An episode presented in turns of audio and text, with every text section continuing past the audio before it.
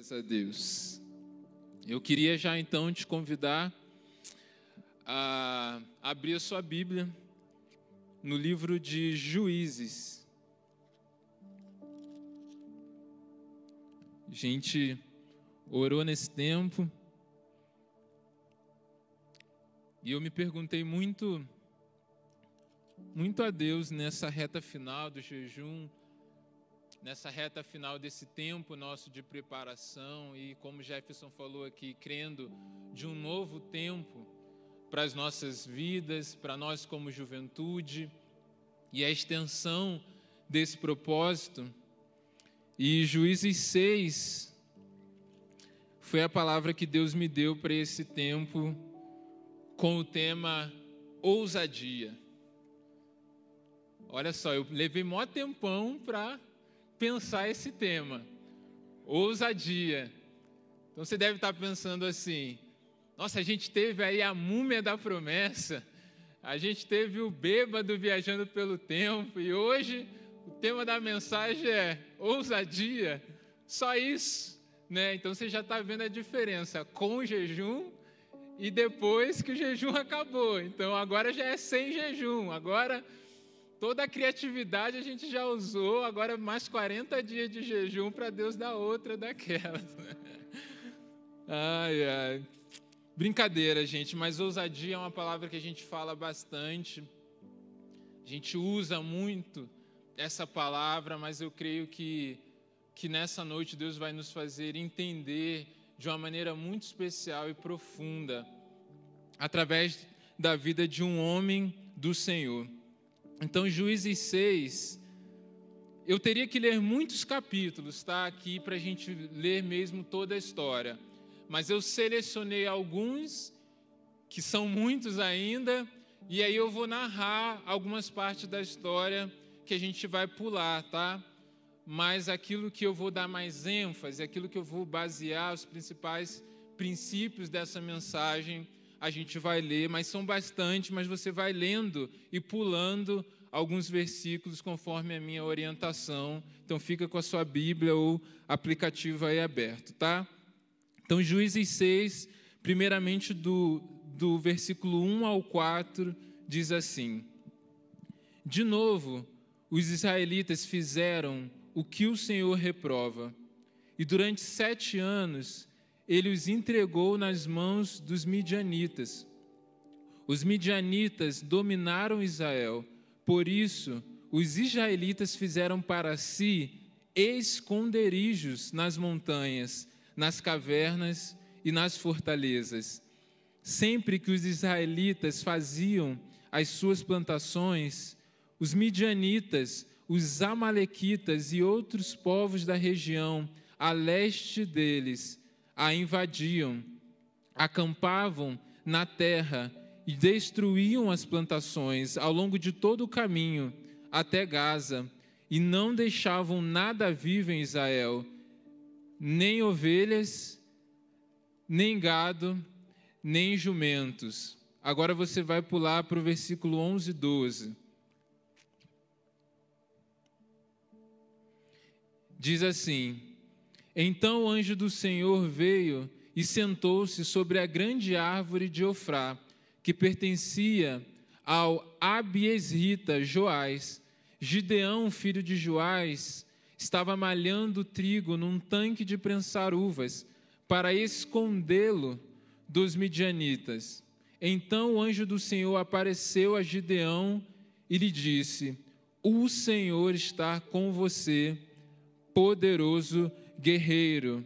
Versículo 15 e 16 agora. Ah, Senhor, respondeu Gideão, como posso libertar Israel? Meu clã é o menos importante de Manassés, e eu sou o menor da minha família. Eu estarei com você, respondeu o Senhor, e você derrotará todos os midianitas como se fossem um só homem. Agora, versículo 25 ao 32.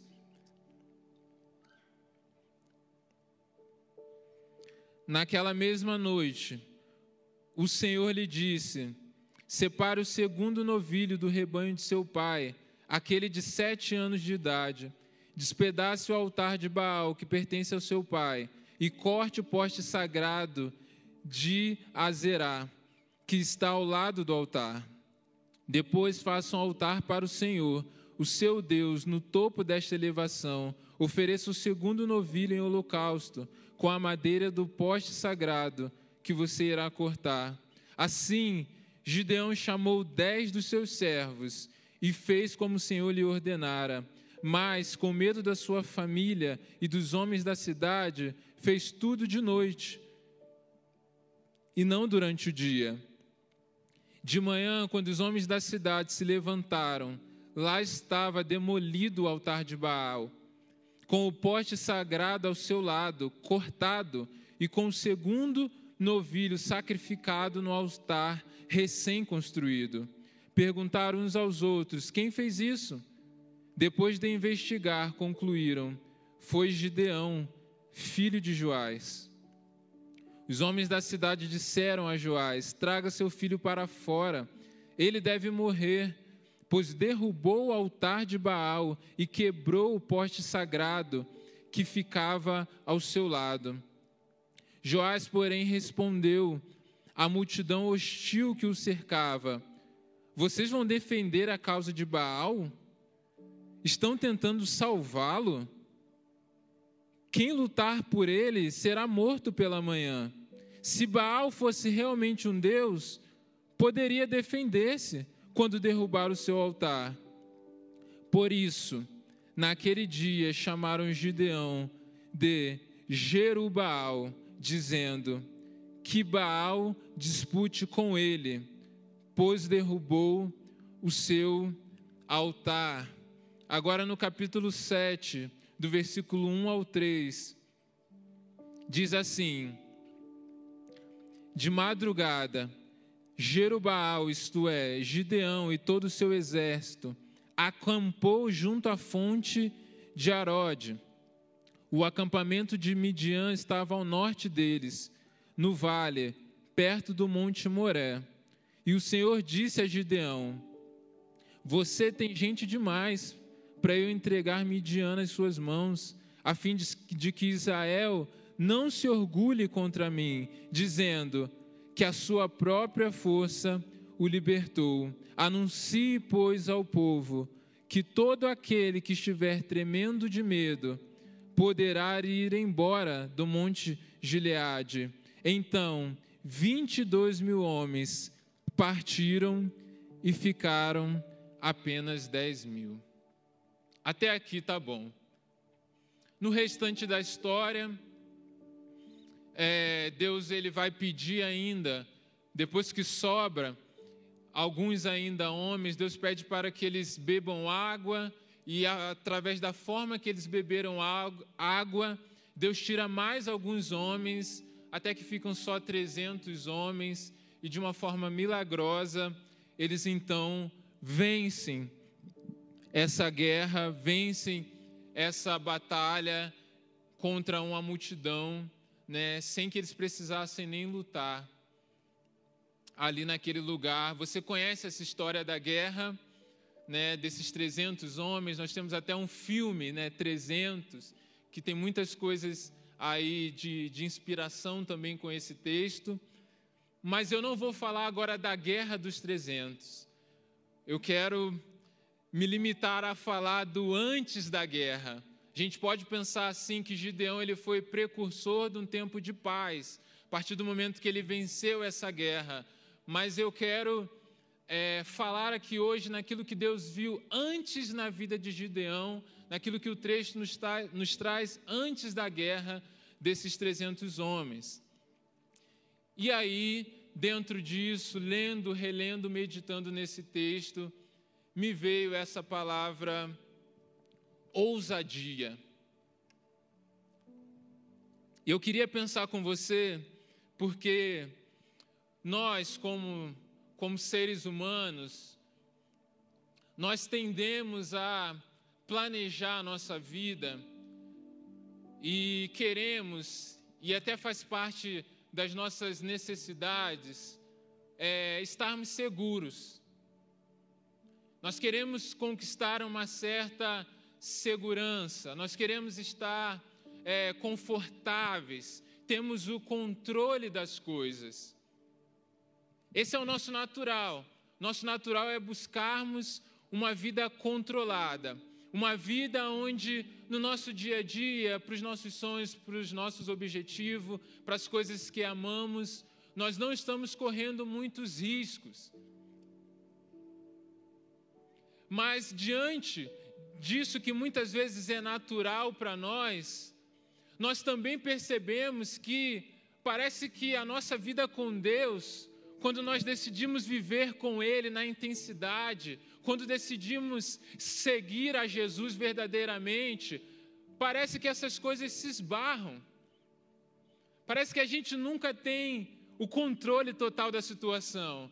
Parece que a gente nunca chegou num patamar de segurança.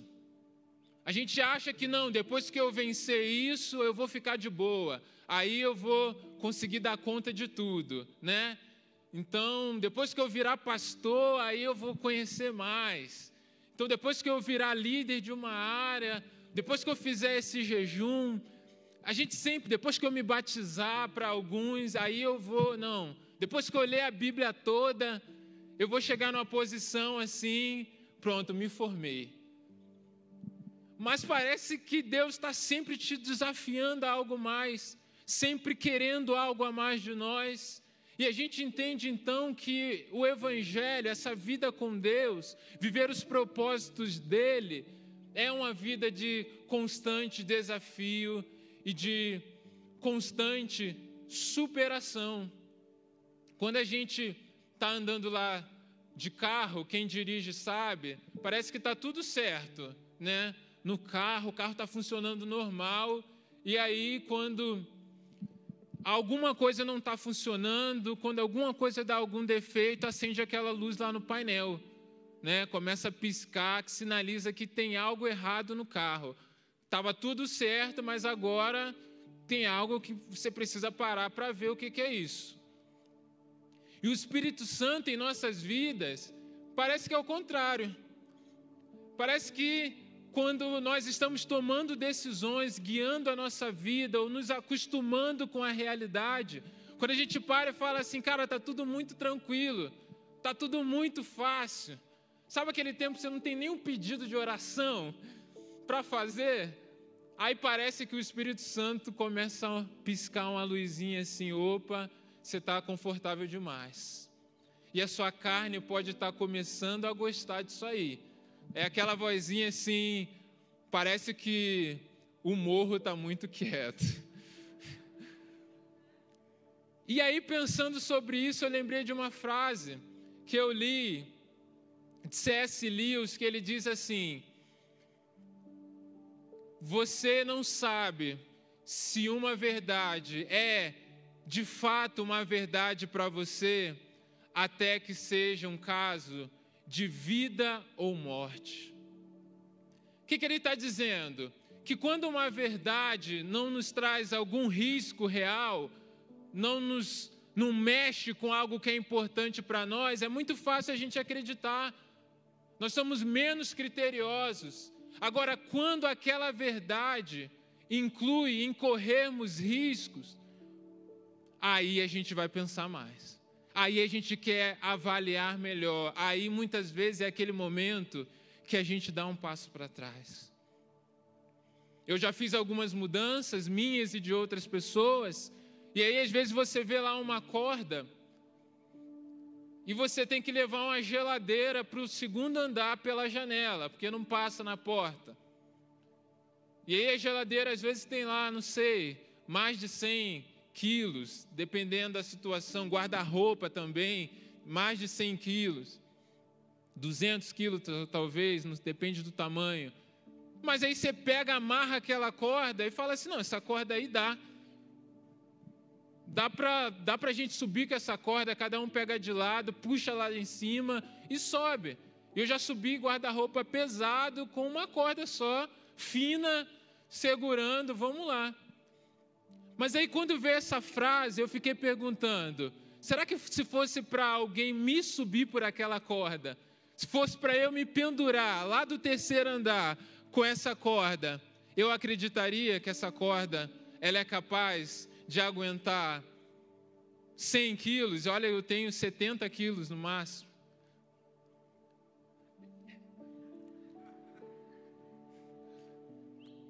Eu ia querer avaliar melhor aquela corda. Eu ia pensar assim: opa, quando é para levar um móvel é uma coisa, agora, quando é para colocar a minha vida na corda, será que eu acredito mesmo nessa corda? E aí o que, que a gente entende? Uma coisa é eu crer numa verdade, outra coisa é eu assumir as implicações de crer nessa verdade. E o Evangelho é mais do que crer que há uma corda que é forte. A vida com Deus vai exigir mais do que acreditar que a corda é forte. A vida com Deus vai implicar em nos pendurarmos naquela corda. Eu não vou ser precursor de algo grande se eu apenas acreditar que a corda é forte. Para que eu de fato viva algo novo, que eu de fato viva um novo tempo com Deus, eu preciso decidir me pendurar na corda que Deus está propondo para a minha vida. E aí, eu não acho que esse pensamento tem apenas a ver com hipocrisia, com ah, então se eu não arrisco é porque eu não creio de verdade. Não. Eu estou querendo pensar aqui, te levar a pensar que entre o acreditar na corda e assumir as implicações de se pendurar na corda, há um caminho, há um ponto de ligação, e esse ponto de ligação é o que eu estou chamando de ousadia.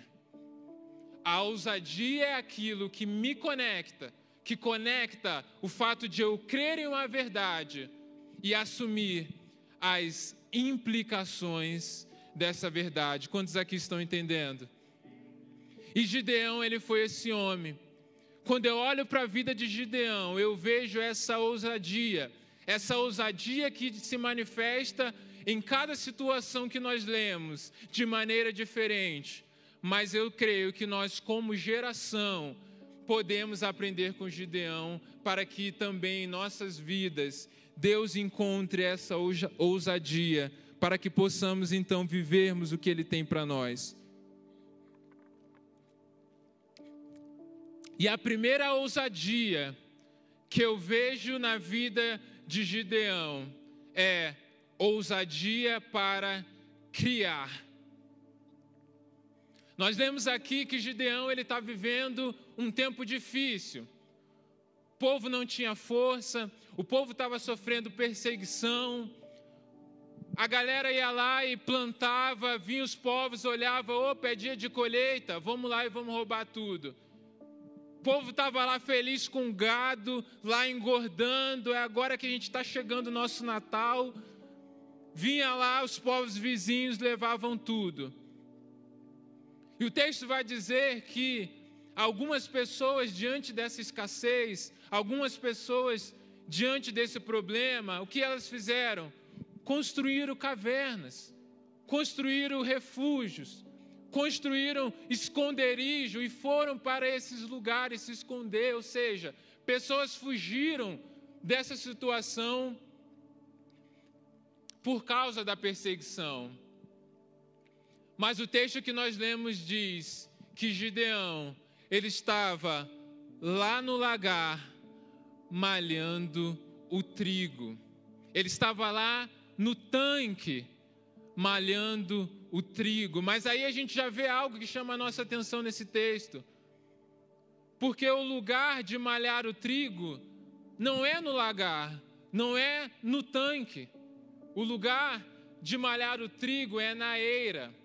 É um lugar aberto, aonde eles podem ali então passar o vento e eles jogam então para cima o trigo e o vento ajuda a separar a palha dos grãos. Só que Gideão sabia que diante daquela perseguição, Se ele fosse lá, o que ia acontecer?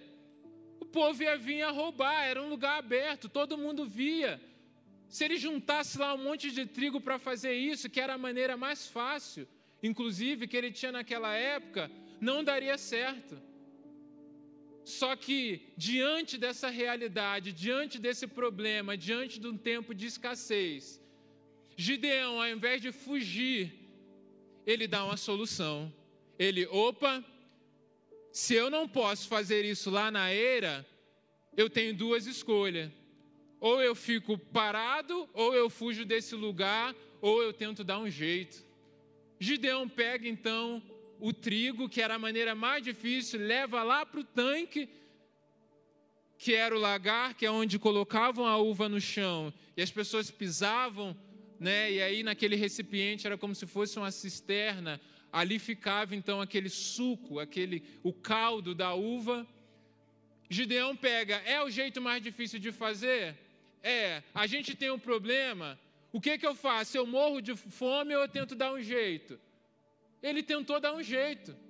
E Gideão está ali no lagar, no lugar de prensar uvas, malhando o trigo da maneira mais difícil, mas ele comunica algo para o céu.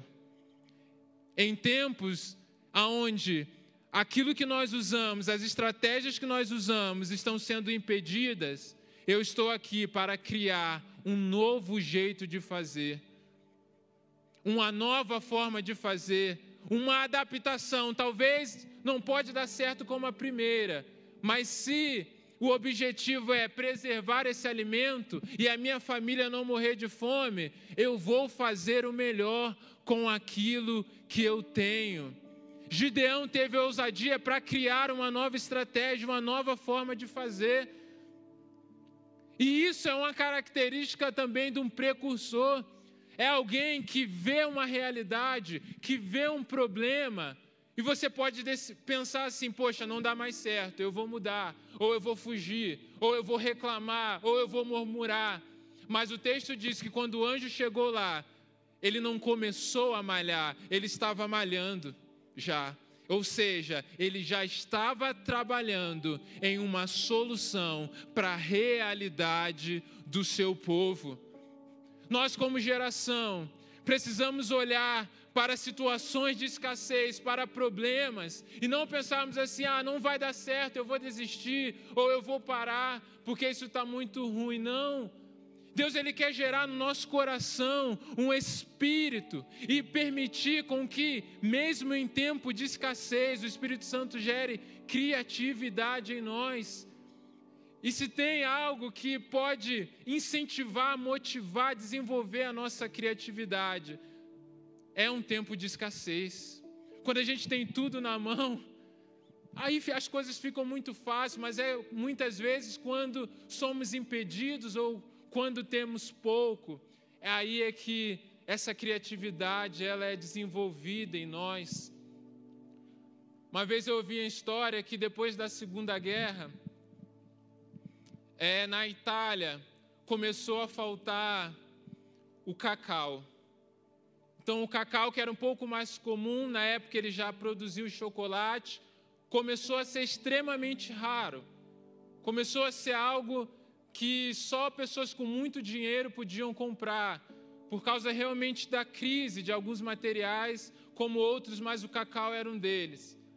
E aí algumas empresas de chocolate elas fecharam. Mas um homem naquela época, ele pensou assim, cara, vamos pensar uma solução, vamos pensar algo diferente. E esse homem ele olha para avelã e ele fala assim: por que, que a gente não faz chocolate de avelã? Por que, que a gente não pega essa fórmula que a gente tem com o cacau, coloca avelã no meio, coloca leite? Vamos fazer algo para ver o que, que dá, vamos fazer algo para ver o que, que acontece. E esse homem fez e deu continuidade à sua empresa através do chocolate com avelã. Eu vou resumir a história para você. Sabe a Nutella que você compra lá no mercado? Sabe o Ferreiro Rocher que você compra lá? Que é muito mais caro que o chocolate do cacau, inclusive. Sabe o Kinder Ovo que você ia lá pedir o seu pai toda vez que você ia fazer compra para comprar um para você? Então, foi esse homem que criou. Porque no momento que ele estava vivendo, ele teve ousadia para olhar para uma questão de necessidade e criar algo novo. Enquanto alguns estavam fechando as portas, ele estava pensando: o que é que eu posso fazer com o que eu tenho? Talvez o que você tem é pequeno, talvez o que você tem é escassez, talvez as portas estão fechando para você, mas se nós queremos ser precursores de algo novo, nós temos que olhar para Deus e falar: Senhor, eu estou aqui para trabalhar, eu estou aqui para colocar a mão na massa, porque aqueles que vão construir o futuro amanhã já estão trabalhando em algo novo. Hoje, estão buscando solução, estão buscando dar um jeito. E é por isso que, mesmo ele estando lá, talvez escondido no lagar, o anjo olha para ele e fala: varão poderoso. Porque a atitude de Gideão de continuar, mesmo em tempos difíceis, comunicou algo no céu, a ponto que Deus o escolheu para derrotar todos os povos como se fossem um só homem. Então, primeira coisa, ousadia para criar mas a gente não para por aí. Ousadia também que eu vejo na vida de Gideão para romper. Romper com o quê? Olha só o que diz Juízes 6, versículo 25 que nós lemos. Naquela mesma noite, o Senhor lhe disse: Separe o segundo novilho do rebanho de seu pai. Aquele de sete anos de idade despedace o altar de Baal que pertence ao seu pai. Meu irmão, Gideão podia chegar assim e falar: Senhor, se foi meu pai que construiu, ele que se resolva. O altar não é meu, não sou eu que estou idolatrando esse negócio. Não foi eu nem que construí. Isso aqui está aqui em casa, isso aqui está aí, mas isso aí não é meu, não tem nada a ver com isso. Meu pai que construiu o problema, meu pai que resolva. Eu não tenho nada a ver com isso. Isso aí, ó, isso aí é herança da minha família. Por que, que agora eu tenho que resolver? Por que, que agora eu tenho que dar uma resposta para aquilo que não foi eu que fiz? Por que, que agora eu tenho que fazer algo melhor do que aquilo que eu recebi? Por que, que agora eu tenho que assumir o ônus das decisões que não foi eu que pude tomar? Gideão rompeu com esses pensamentos. E nas nossas vidas, muitas vezes nós paramos nos limitamos e não vivemos o novo com Deus, porque nós estamos presos, acorrentados e nos colocamos como vítima de tudo aquilo que nós não pudemos decidir, de tudo aquilo que foi uma herança, de tudo aquilo que não foi nós que fizemos, mas fizeram com a gente, nós tivemos consequências. E nós não conseguimos romper e ficamos paralisados. Mas Deus ele desafia Gideão a tomar uma atitude, porque todos nós aqui temos sonhos. E quando nós sonhamos, não sonhamos para diminuir, não sonhamos menos em todas as áreas de nossas vidas, nos relacionamentos, na nossa carreira, profissão, vida financeira. A gente sonha para crescer e isso está certo. Só que muitas vezes diante dos nossos objetivos, diante da nossa expectativa, nós nos damos de frente com a realidade.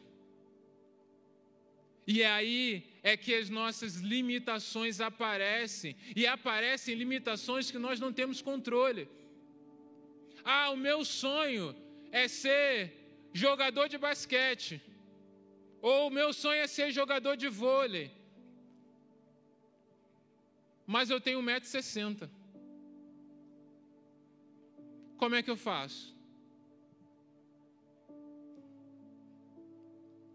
Se torna o quê? Mais difícil. Aí você vê outra pessoa que também quer, a pessoa tem 2 metros e 10.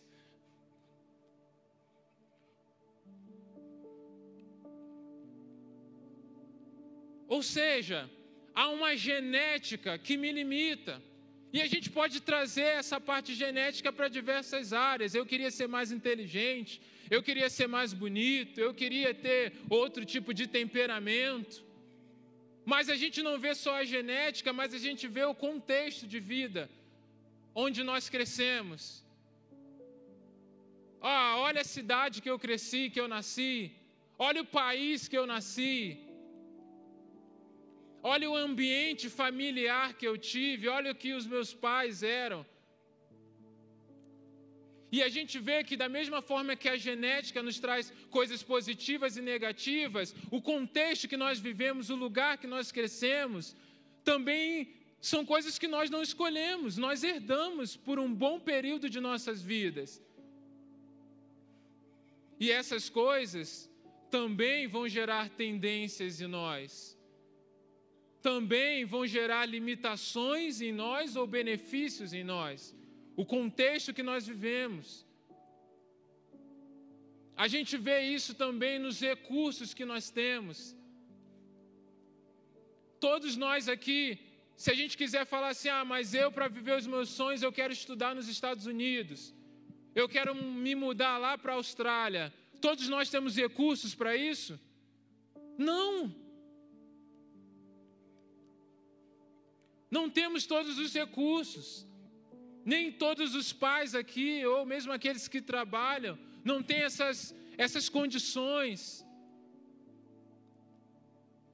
Situações que muitas vezes, durante um bom tempo das nossas vidas, nós somos dependentes, nós crescemos e, de acordo com aquilo que os nossos pais tinham, eles dão para nós. E muitas vezes nós olhamos para isso, quando essas coisas não são suficientes para aquilo que nós queremos, nós falamos o quê? Eu não consigo por causa disso. Ah, eu não posso porque eu não nasci assim. Ah, a culpa é dos meus pais, ou eu nunca tive essa oportunidade, por isso que eu não vou viver os sonhos de Deus para a minha vida. Ou, ah, se eu tivesse dinheiro, ah, se eu tivesse esse trabalho. Todo mundo tem sorte, menos eu e nós pegamos aquilo que fizeram, aquilo que são limitações ou aquilo que nós não escolhemos, nós pegamos e erguemos um altar dessas coisas e ficamos paralisados. Eu quero te dizer, todas essas coisas que você herdou, todas as coisas que não foi você que fez, mas fizeram com você, e por mais que a gente possa falar que o que nós vivemos é fruto das nossas decisões, não é bem assim. São decisões dentro das opções possíveis. E nem sempre temos todas as opções. E talvez, de fato, você seja vítima de muita coisa por causa disso. Mas em Romanos 8, 28 está escrito: que Deus faz com que todas as coisas cooperem para o bem daqueles que o amam e que são chamados segundo o seu propósito.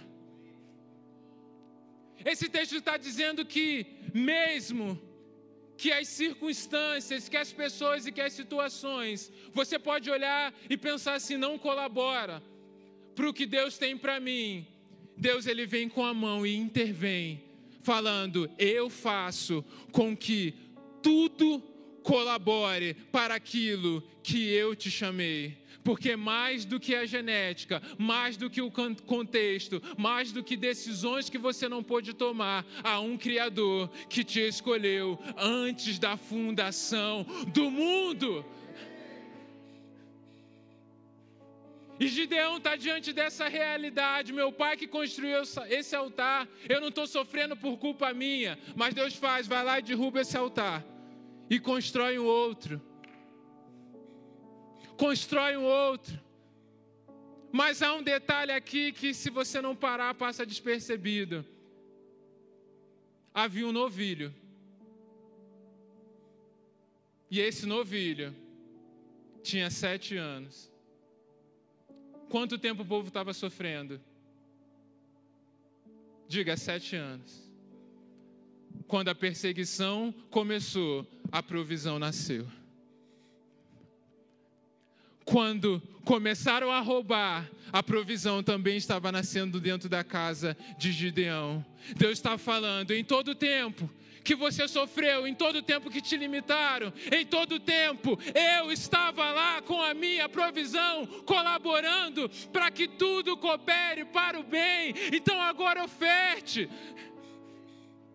Embora haja muitas coisas que te limitem, entregue ao Senhor aquilo que Ele te deu que vai te levar para o propósito dele, porque ele honra aqueles que têm ousadia para romper. Nós, como geração no Brasil, como juventude, vamos herdar muitas coisas que nós não causamos, mas nós temos uma escolha. Ou nós fazemos um altar dessas coisas, ou juntamos mais um monte, acordamos de madrugada e falamos assim: vamos quebrar tudo isso, porque a próxima geração vai construir altar que glorifique o nome do Senhor. É isso que nós temos que pensar, sair de uma condição de vítimas e entender que se Deus está nos chamando hoje, nós vamos derrubar aquilo que não exalta o Senhor, mas vamos construir altares aonde Deus é honrado, e isso é responsabilidade nossa. Precursores são derrubadores de altares. A gente olha muito para os 300 que venceram lá a guerra, mas antes dos 300 tinham 10 homens correndo risco de vida que foram lá e derrubaram os altares de Baal. E é interessante que o povo ainda fica bravo, vai atrás deles fala assim: cadê? Quem foi que derrubou esse altar? E aí o pai de Gideão fala assim: ué, Baal não é Deus? Se Baal é Deus, por que ele mesmo não se defende? Baal não conseguia proteger nem a si mesmo. E aí a gente vê como muitas vezes a gente faz altar daquilo que paralisa a gente, né? Daquilo que só nos atrasa e daquilo que não produz nada. Então, segunda coisa, a primeira é ousadia para criar, a segunda, ousadia para romper, e a terceira, ousadia para depender. Deus diz assim: os primeiros que vão sair do povo, tinha lá 30, duas mil pessoas, os primeiros que vão sair são os medrosos e os tímidos. E a gente, nós, às vezes nós pensamos assim, aquela pessoa que ela está numa situação de maior timidez, que ela está com mais, está com medo, está com receio, está insegura, essa pessoa ela tende a ser mais dependente de Deus. Por causa da insegurança. E aí a gente pensa que do outro lado, aquela pessoa que é mais ousada, aquela pessoa que vai para cima, aquela pessoa que demonstra confiança, a gente pensa assim: essa pessoa, ela está mais suscetível a cair na autossuficiência. É aquela pessoa que está se achando demais. Às vezes a gente não pensa assim. Eu quero te levar a pensar de uma maneira diferente hoje. Eu, por exemplo, lá em casa, eu tenho uma filha de nove meses, a Bianca, e ela. Às vezes eu estou com ela já no colo, ela é bem animada, bem agitadinha, uma benção. E ela já está nessa fase em que muitas vezes ela está no colo e ela já começa a se bater. Ela olha lá algo lá no chão e já começa a se bater já no colo porque ela, ela quer pegar aquilo já quer descer do colo. Só que aí eu acho engraçado aquilo, Principalmente nas primeiras vezes que ela fez isso, porque eu fiquei pensando assim, cara, até parece que se eu largar ela aqui no chão, ela vai sair andando, né? Porque ela ainda não sabe andar sozinha. Ela fica em pé, vai agarrando nas coisas, mas andar sozinha ela não anda. Mas aí tem uma coisa. Quando eu pego ela e penso assim, vou colocar ela no chão sentada, e ela vai ficar aqui sentada do lado do negócio. O que, que ela faz? Ela endurece a perna, coloca o pé no chão e antes de chegar ela já está assim, ó, já está cambaleando. E aí o que, que eu faço? Eu vou segurando ela, né? Porque senão parece que ela vai cair. E aí eu vou segurando e ela vai andando. E aí, pensando nessa experiência, eu entendi algo de uma maneira muito especial, porque ela sabe que ela já andou comigo segurando ela na cintura, na cabeça dela, eu sei andar, eu posso andar, eu consigo andar. Se o meu pai e minha mãe me seguram e eu ando, para ela é tudo a mesma coisa. Para ela não tem essa de eu tenho que andar sozinho para saber andar. Se andando dependente ela anda, ela conta 100%. Ou seja, eu quero lá andar, eu quero pregar aquele negócio porque eu conto 100% que o meu pai vai me segurar e eu vou chegar e eu vou pegar aquilo. Ou seja, ela não tem medo, ela é ousada porque ela confia e porque ela é dependente. Para ela é uma coisa só. Se eu consigo ir lá com meu pai me segurando, então logo eu sei. Eu sei andar. Eu sei que você já está entendendo o que eu vou falar aqui. Ah, meu irmão. Presta atenção no que Deus diz. Sai os medrosos, sai os tímidos. Mas por que eles saíram? Para que o seu coração não venha se orgulhar, dizendo: a minha própria mão me salvou. Deus não tira os medrosos, porque poderia chegar na hora eles andarem para trás e não quiserem lutar. O povo nem precisou lutar. Não era sobre isso. Deus tira os medrosos por causa do orgulho do coração, porque os medrosos eram homens que estavam indo confiando na sua própria força. Deixa eu te dizer algo. A sua ousadia, Aliás, a sua dependência não é medida pelo seu medo, a sua dependência é medida pela sua ousadia. E é isso que o Espírito Santo quer gerar em nós.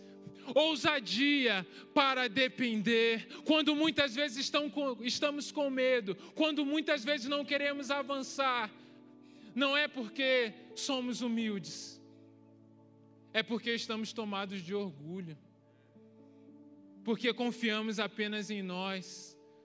Mas se nós quisermos sermos precursores de coisas maiores, a gente vai ter que colocar o pé no chão e falar: Espírito Santo, segura aí, segura aí, porque eu vou andar, eu vou para cima, eu vou mudar a realidade, eu vou viver algo inédito na minha geração. Aleluia! Glórias ao Senhor. E Gideão viveu isso tudo. Gideão ele vai ele vence aquela guerra, porque antes, mesmo em meio à insegurança, mesmo se escondendo muitas vezes, mesmo pedindo vários sinais a Deus, Gideão demonstrou ousadia para criar, ousadia para romper e ousadia também para depender totalmente do Senhor eu quero que você feche seus olhos. Eu quero. Cara, talvez. Talvez está faltando. Talvez esteja faltando aquele friozinho na barriga. Talvez esteja faltando aquele um pouco de aquele friozinho que da dependência mesmo, de que você realmente está vivendo algo, uma situação de risco, que você precisa do Senhor. Isso é caminhar com fé. Muitas vezes nós vamos guiando a nossa vida para uma condição muito confortável. E eu quero que você aí, de olhos fechados, comece a pensar: será que você está pronto para ser um precursor de algo maior? Será que você está pronto para assumir as implicações daquilo que você crê? Será que você está pronto para colocar os seus sonhos, aquilo que é importante para você, a sua vida, sobre essa corda que você acredita que pode te segurar? Hoje Deus quer nos desafiar para irmos além de acreditar. Deus ele quer nos desafiar a assumirmos o risco das implicações de crer verdadeiramente nele, para que de fato possamos viver aquilo que é inédito. E eu queria fazer dois apelos aqui nessa noite.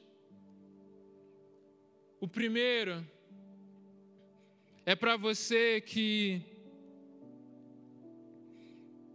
você que está distante de Jesus. Você que você que sabe que a sua vida, o seu relacionamento com Deus é algo distante. Talvez você até goste de vir à igreja, talvez você tenha até amigos aqui na igreja, mas você nunca teve um relacionamento verdadeiro com esse Deus. Porque muitas vezes, quando você ouve pregações, quando muitas vezes você ouve conselhos, tem coisas na sua vida que é difícil de abrir mão. Tem coisa que é difícil romper. Talvez você ache assim, é loucura viver isso que está escrito na Bíblia. E talvez você até acredite racionalmente, mas assumir as implicações de crer, de entregar a sua vida totalmente a Jesus e ser guiado por Ele, uma vida eterna, de conexão direta com Deus, talvez isso ainda pegue você. Mas a salvação não é por mérito, é pela fé. De um Deus que entregou a sua vida numa cruz, mas que ao terceiro dia ressuscitou. E nele hoje nós temos uma garantia de uma vida eterna, de uma alegria verdadeira, de um Deus que nos ama. E é esse Deus que te convida nessa noite a dar um passo de fé, não para merecer, mas porque é impossível, mas para abrir o seu coração e deixar com que Ele entre e Ele gere em você essa fé, essa ousadia para as implicações de que é viver o Evangelho. Talvez hoje chegou o dia de você se pendurar nessa corda e viver uma vida totalmente entregue a Jesus. Não é uma vida perfeita, mas é uma vida com a presença de Deus todos os dias dentro do seu coração. E todos de olhos fechados. Se você é essa pessoa que está aqui se sente distante, mas hoje você quer tomar uma decisão ao lado de Jesus, abrir o seu coração para Ele e viver uma nova história, aonde você está, eu queria que você só acenasse assim com a mão, falando: Eu quero. Eu quero, aleluia, pode baixar, aleluia, glórias a Deus. Mas alguém deseja entregar a sua vida a Jesus nessa noite? Aleluia, glórias a Deus. Amém. Amém. Glória a Deus, porque pessoas nessa noite estão dando passos de fé com ousadia para viver uma nova história. Os céus estão em festas. Aleluia. Mas agora eu queria fazer um segundo convite. Para você que.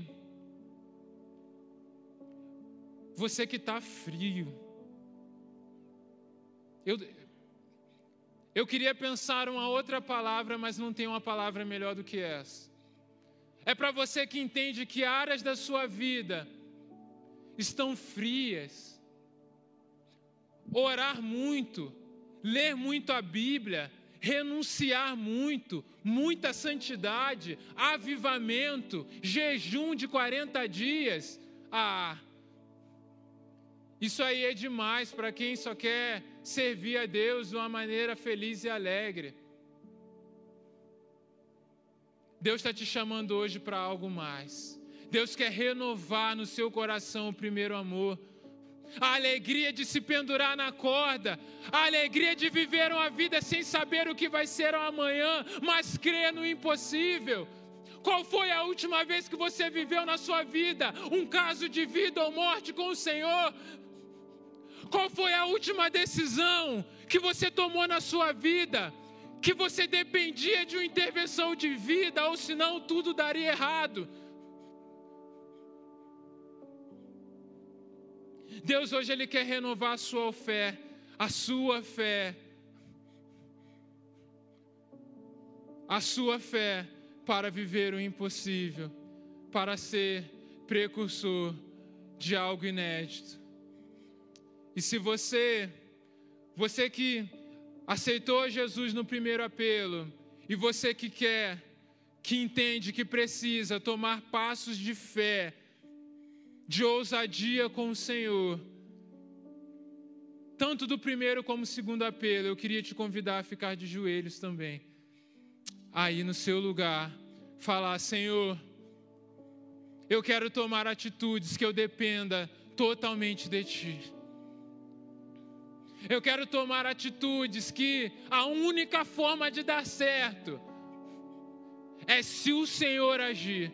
Que a única maneira de eu obter sucesso é através de uma intervenção divina tua.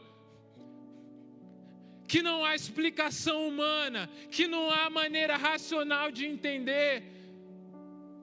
Mas eu quero me pendurar nessa corda para que o inédito do Senhor aconteça, que a tua vontade flua e que eu viva aquilo que o Senhor deseja. Aleluia. Vamos orar. Se você também está na sua casa e você tomou essa decisão, digita aí no chat. Se você deseja entregar a sua vida a Jesus, digita aí Mande, eu quero Jesus. Se você deseja que a ousadia do Senhor seja renovada, escreva aí também. Oh Deus, Pai, nós nos colocamos, Deus, nesse tempo,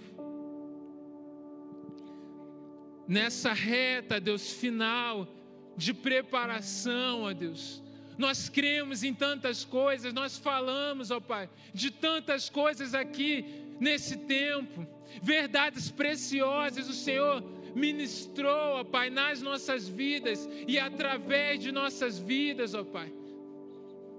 Pai, mas hoje nós não queremos apenas crer no princípio, nós não queremos apenas crer que é verdade nós decidimos crer e assumir, ó Pai, o risco das implicações de crer, das implicações das verdades do Senhor, ó Pai.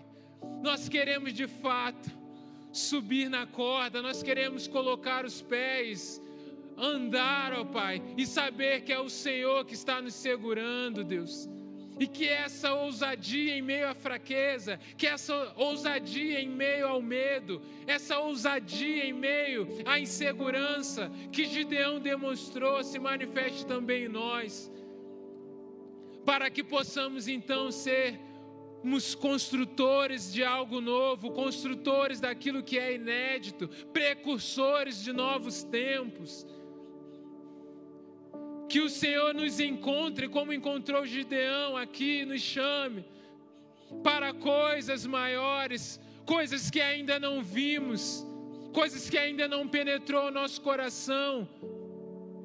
Que é aquilo que muitos aqui estão presos, achando que será um empecilho, achando que não são capazes, por causa daquilo que não podem controlar que o Senhor faça que tudo coopere para o bem, segundo o propósito pelo qual cada um foi chamado. Renova a ousadia para romper, Pai. Oh Deus.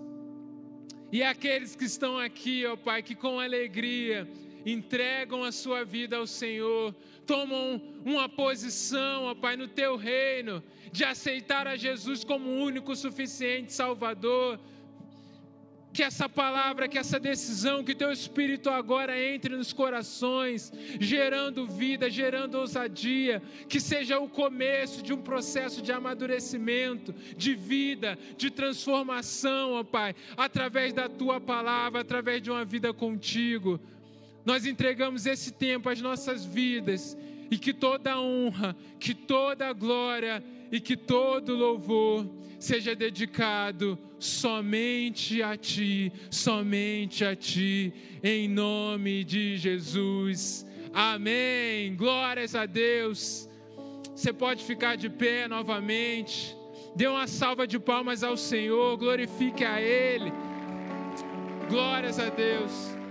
Aleluia. Coloque suas mãos assim. Vamos encerrar o nosso culto. Com a mão de Deus, o nosso Pai que a graça maravilhosa de Jesus, o Senhor, que o consolo e o poder, a ousadia vinda do Espírito Santo seja sobre você, meu irmão, sobre a sua casa, sobre a sua família, sobre toda a igreja de Jesus espalhada por toda a terra e também reunida nos lares nessa noite e para sempre. Amém. Amém. Vamos aplaudir o Senhor pela palavra ministrada. Que gloriosa mensagem vinda do céu para as nossas vidas. Você pode se assentar. Nós nos despedimos de você que está nos acompanhando pelo YouTube. Deus te abençoe, meu irmão. Uma boa noite. Amanhã às 10 horas estaremos novamente com o culto da manhã. Deus te abençoe.